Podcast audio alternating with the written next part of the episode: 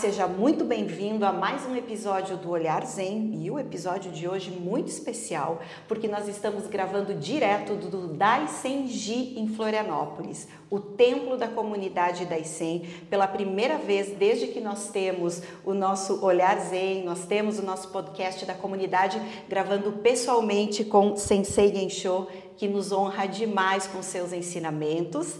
E num dia muito especial, visto que no dia de ontem nós tivemos aqui no templo uma cerimônia muito incrível, muito linda, emocionante e importante para a nossa comunidade, que foi a cerimônia de Shinsan Shiki. E após a cerimônia, mesmo antes dela acontecer, muitas pessoas perguntavam: mas o que ela é, o que ela representa, o que ela significa? E nós estamos chegando ao episódio 200 do nosso olhar zen, do nosso podcast, né, Gotas do Dharma. Então a gente decidiu que seria um bom momento para falarmos sobre algo tão importante. 20 anos de comunidade da ICEM, quase 200 episódios de podcast, cerimônia de Shinsan Shiki e o nosso mestre pessoalmente gravando conosco. Você que nos escuta, se você quiser ver o vídeo dessa gravação, procure lá no canal da, da comunidade Daisen no YouTube que você vai ver o vídeo aqui direto do templo. Sensei, muito obrigada novamente por estar aqui conosco. E a primeira pergunta, o que é, afinal, o Shinsan Shiki? O que ele representa para a comunidade Daisen? Literalmente, Shinsan Shiki significa cerimônia de ascensão à montanha. Originalmente, os templos Zen estavam localizados em montanhas e o termo Ji, Daisen Ji, quer dizer templo Daisen ou montanha Daisen, pode ser lido assim também, porque há essa similaridade essa identidade entre os dois conceitos, subir a montanha. E Shinsan Shiki significa que um templo tornou-se oficial, um templo registrado, reconhecido internacionalmente e que um mestre foi designado para ele, tornou-se então um abade e ele sobe até a montanha para fazer um ritual de posse dessa posição e da nomeação do templo como templo oficial da Sotoshu no estrangeiro. Sensei, o abade em questão, obviamente, é o senhor, nosso mestre. Então, com a cerimônia, o senhor foi elevado à qualidade de abade do templo. É, na prática, é, o que, que isso traz é, para a comunidade de diferente no dia a dia? É, a gente já viu na sequência né, do Shinsan Shiki uma cerimônia de Hosen Shiki. O senhor pode explicar para a gente como funciona esse processo? Bem, o abade ele é, tem uma graduação que significa, o, na verdade, o final da carreira de um monge. Ele chega no topo da carreira normal. Existem outras posições mais altas, evidentemente, mas elas são burocráticas ou honoríficas ou de presidência da ordem, de direção geral da ordem, dependem de cargos mas não de uma graduação específica. Como graduação, a BAD é o topo da carreira monástica. Então, o abade normalmente já tem mais idade e nós devemos ressaltar também o fato de que templos oficiais no estrangeiro são poucos. Vários países na América Latina inteira não têm um templo oficial e temos apenas meia dúzia de templos oficiais na América Latina.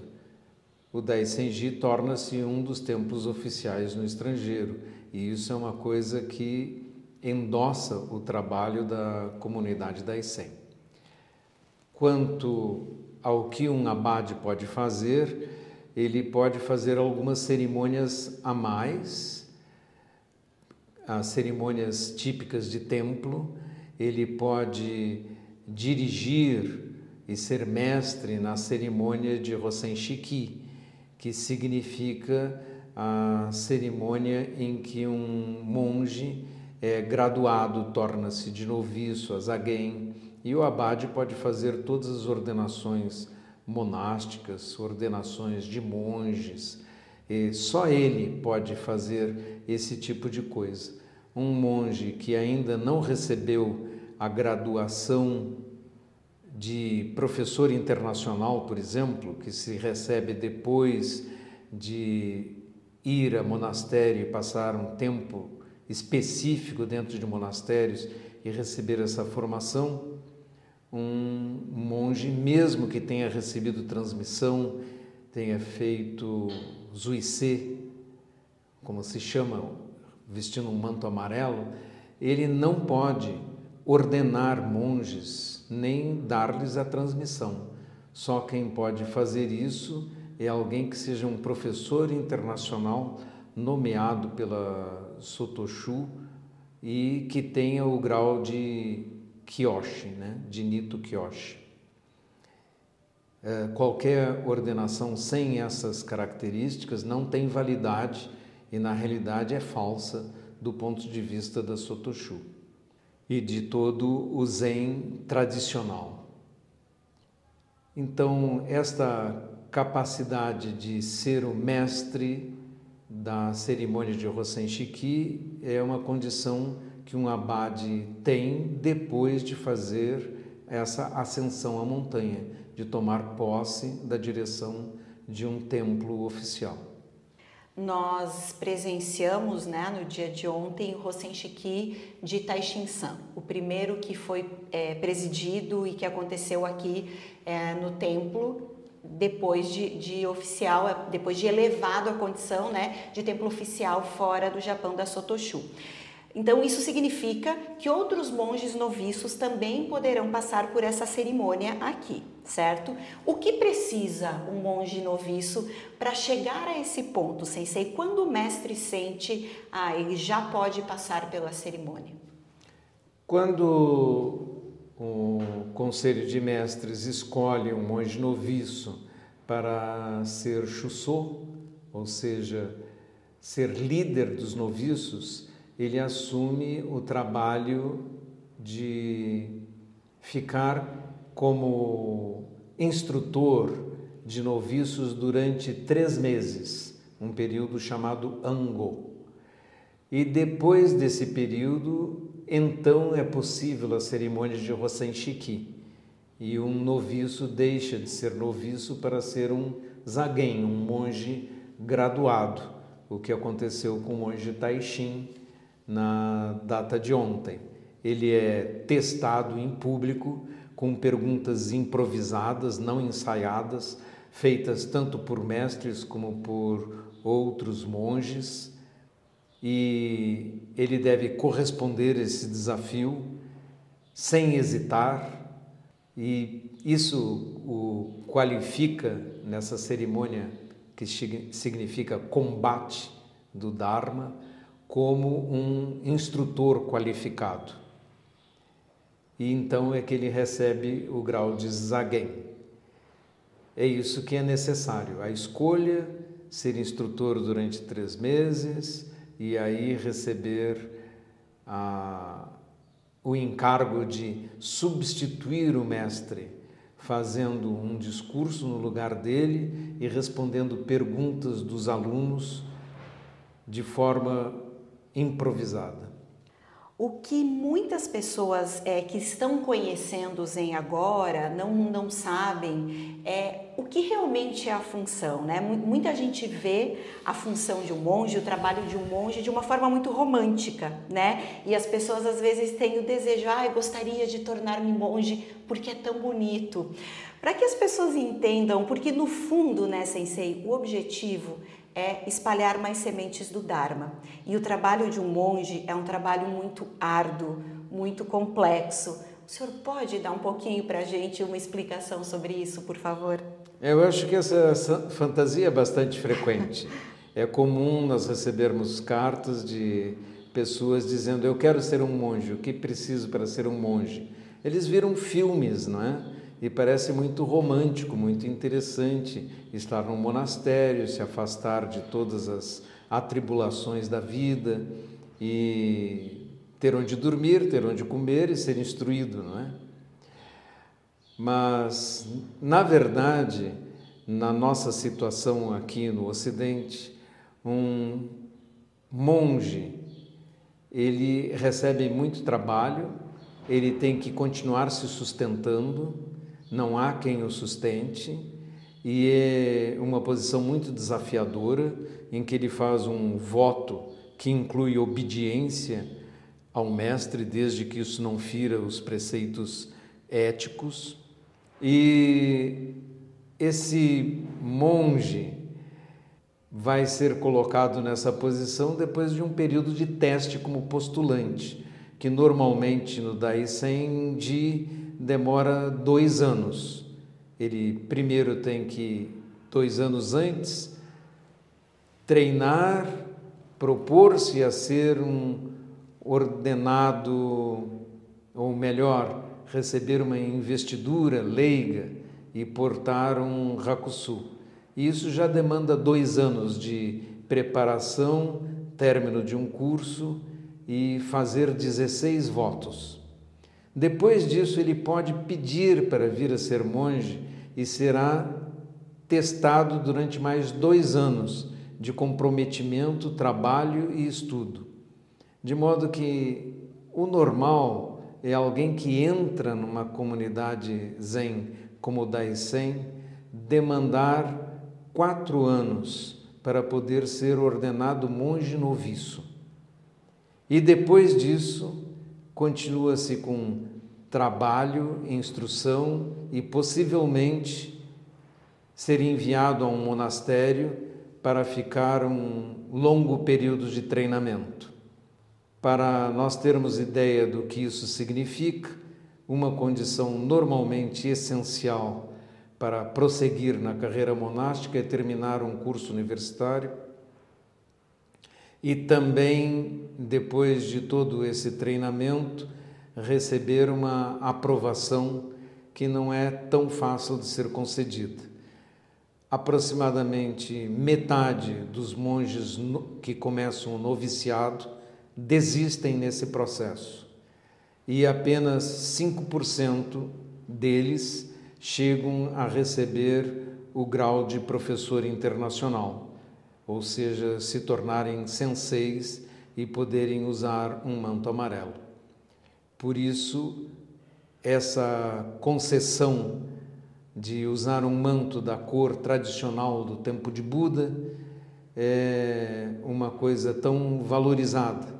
E qualquer assunção desse tipo de posição sem os passos de treinamento adequados e o tempo de monastério reservado para o treinamento do monge torna qualquer assunção dessa posição como professor ou capaz de ordenar uma coisa que precisa ter as regras seguidas para ser válida e não ser uma impostura. Sensei, outra pergunta que nós recebemos com frequência das pessoas é sobre a transmissão do Dharma. Elas confundem muito. Ah, tornou-se, é, passou por um Rosen Shiki, já recebeu a transmissão. Como funciona uma transmissão do Dharma? Visto que nós, inclusive, temos na comunidade da ICEM um sensei que recebeu a transmissão do Dharma, que não é monge, que é leigo, que é o nosso sensei de Oken. O senhor pode explicar um pouco sobre isso? É, muito bem, a transmissão, na verdade, a palavra mais correta deveria ser um reconhecimento. Nós chamamos tradicionalmente transmissão. O mestre passou ao discípulo um reconhecimento de que ele tem a mesma mente. No caso de um leigo que recebe um reconhecimento de realização espiritual e capacidade de ensinar, no Daisen, ele pode ser nomeado um professor do Dharma leigo, mas ele não é um monge, não é autorizado a fazer ordenações, não pode realizar as cerimônias que os monges realizam. Ele pode agir como professor e receber as honras de um professor, mas não pode vestir as roupas monásticas, nem o quesá. Ou seja, é uma carreira diferente da carreira monástica. Já um monge que recebe esse reconhecimento pode, se fizer, como expliquei anteriormente, as formações necessárias de tempo de vivência em monastério, ser reconhecido como professor internacional, Kyoshi, monge, com a capacidade de fazer as ordenações descritas, todas, casamentos, ordenações monásticas e até mesmo, no caso de um sensei que recebeu a transmissão e fez todos esses requisitos, ele pode dar, por sua vez, a própria a transmissão a outro monge. Basta que tenha se cumprido todos esses requisitos. Mais tarde, se tiver um templo, ele pode ser nomeado abade, que é o ponto onde chegamos agora no Daisenji. Um longo e árduo caminho. É, no meu caso, esse tempo, desde a ordenação monástica oficial, são 17 anos. 20 anos de comunidade da ICEM, toda essa caminhada, toda essa trajetória. Por isso que todas as vezes que nós lhe honramos é, e o Senhor diz que estamos falando demais, sem dúvida estamos honrando pouco, não é o suficiente diante de todo o seu esforço, diante de tudo que o Senhor representa para todos nós. Quando o Senhor ordenou-se monge, o senhor sequer imaginava como seria essa trajetória? Não, na realidade, quando eu me tornei monge, se eu soubesse todo o esforço necessário e todas as condições que você passa nos treinamentos monásticos, nos monastérios no exterior, em especial no Japão, eu acho que eu teria desistido no começo, não é? Então, a gente prosseguindo passo a passo, sem querer, nós chegamos muito longe. Se nós pensarmos nas dificuldades, nós desistiremos. Sensei, como é para o senhor olhar hoje para a comunidade e ver tantos monges? Uh, a gente tem uma característica que nós sempre citamos da comunidade da ICEM, que é a amorosidade que é presente nela. Quando nós nos encontramos, é, como nesses momentos que estamos juntos, a sensação realmente é de uma grande família e é realmente de um reencontro com as pessoas, com os seres mais preciosos que nós poderíamos ter encontrado. Qual é o seu sentimento pessoal vendo a comunidade, o que ela se tornou? O meu sentimento é que as palavras de Buda atraem pessoas, não é? E durante todo esse tempo eu fui atraído pelas palavras de Buda e eu fui me transformando. Eu não me reconheço na pessoa que eu era décadas atrás. Eu me sinto uma outra pessoa e felizmente abandonei o meu nome civil para adotar meu nome monástico e viver todo o tempo com ele. E isso então é uma transformação marcante. É como você tivesse morrido e realmente nascido de novo e vivido uma outra vida, o que é confortador. Agora, toda essa obra do Dai Senji não é realmente minha. Eu posso ter iniciado um processo, dado o pontapé inicial, mas como uma avalanche numa montanha. Você mexe uma pequena pedra e depois você fica admirado com uma enorme manifestação da natureza, um imenso movimento desencadeado por aquele início, não é? É assim que eu sinto. Meu início foi pequeno, mas pessoas maravilhosas se incorporaram a esse esforço e transformaram o Daisenji em algo que nós não podíamos supor anos atrás.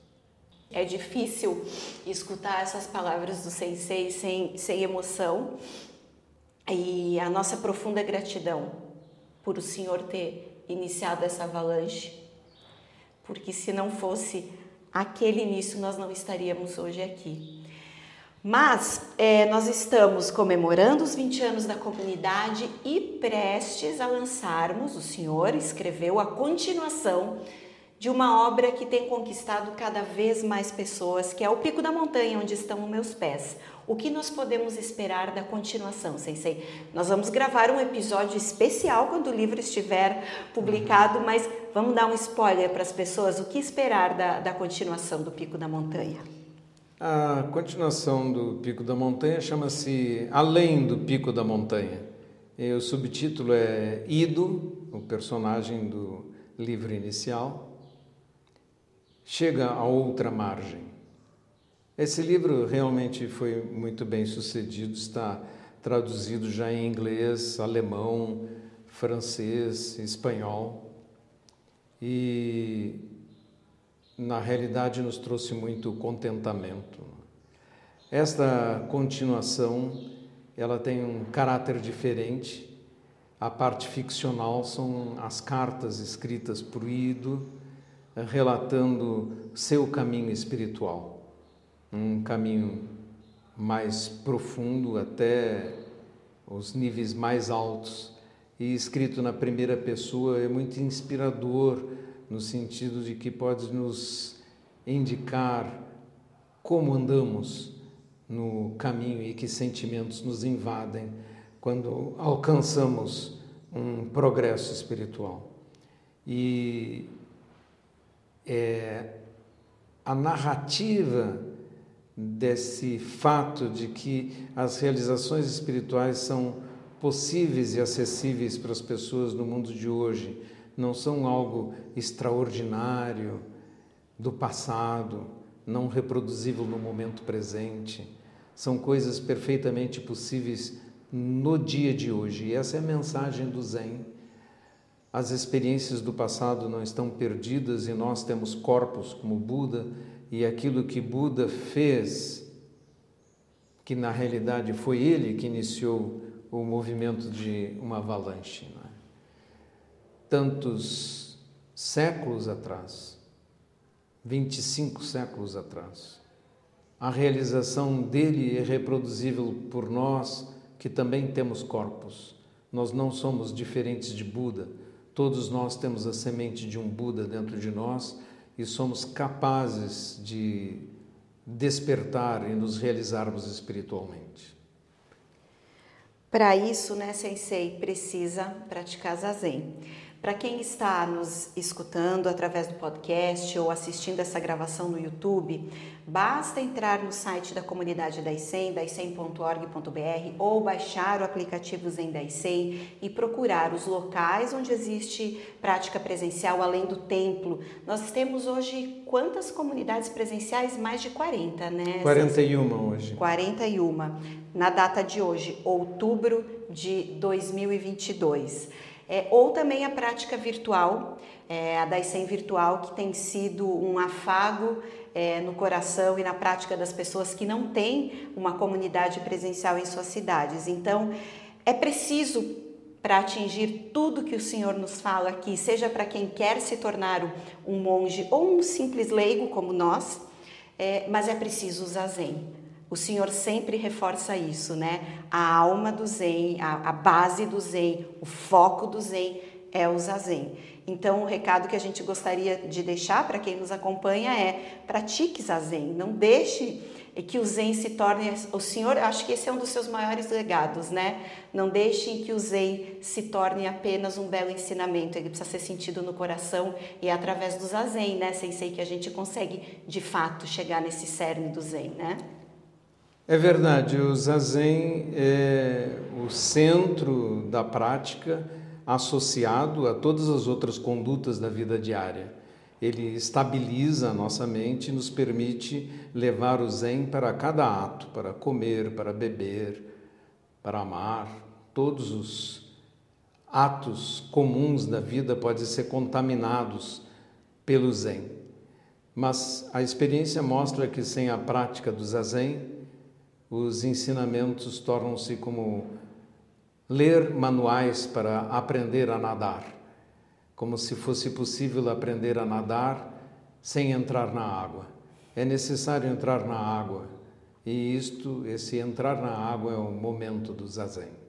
E é aí que aprendemos realmente a nos tornarmos senhores de nossa mente, assim como Shakyamuni Buda ensinou 2500 anos atrás. Sensei, é, em nome de todos os seus alunos, em nome de todas as pessoas que de alguma forma já se beneficiaram pelos seus ensinamentos, é, gostaria de fazer uma, uma reverência aqui, mas sei que o senhor não gosta. É, então eu faço um grande gachô.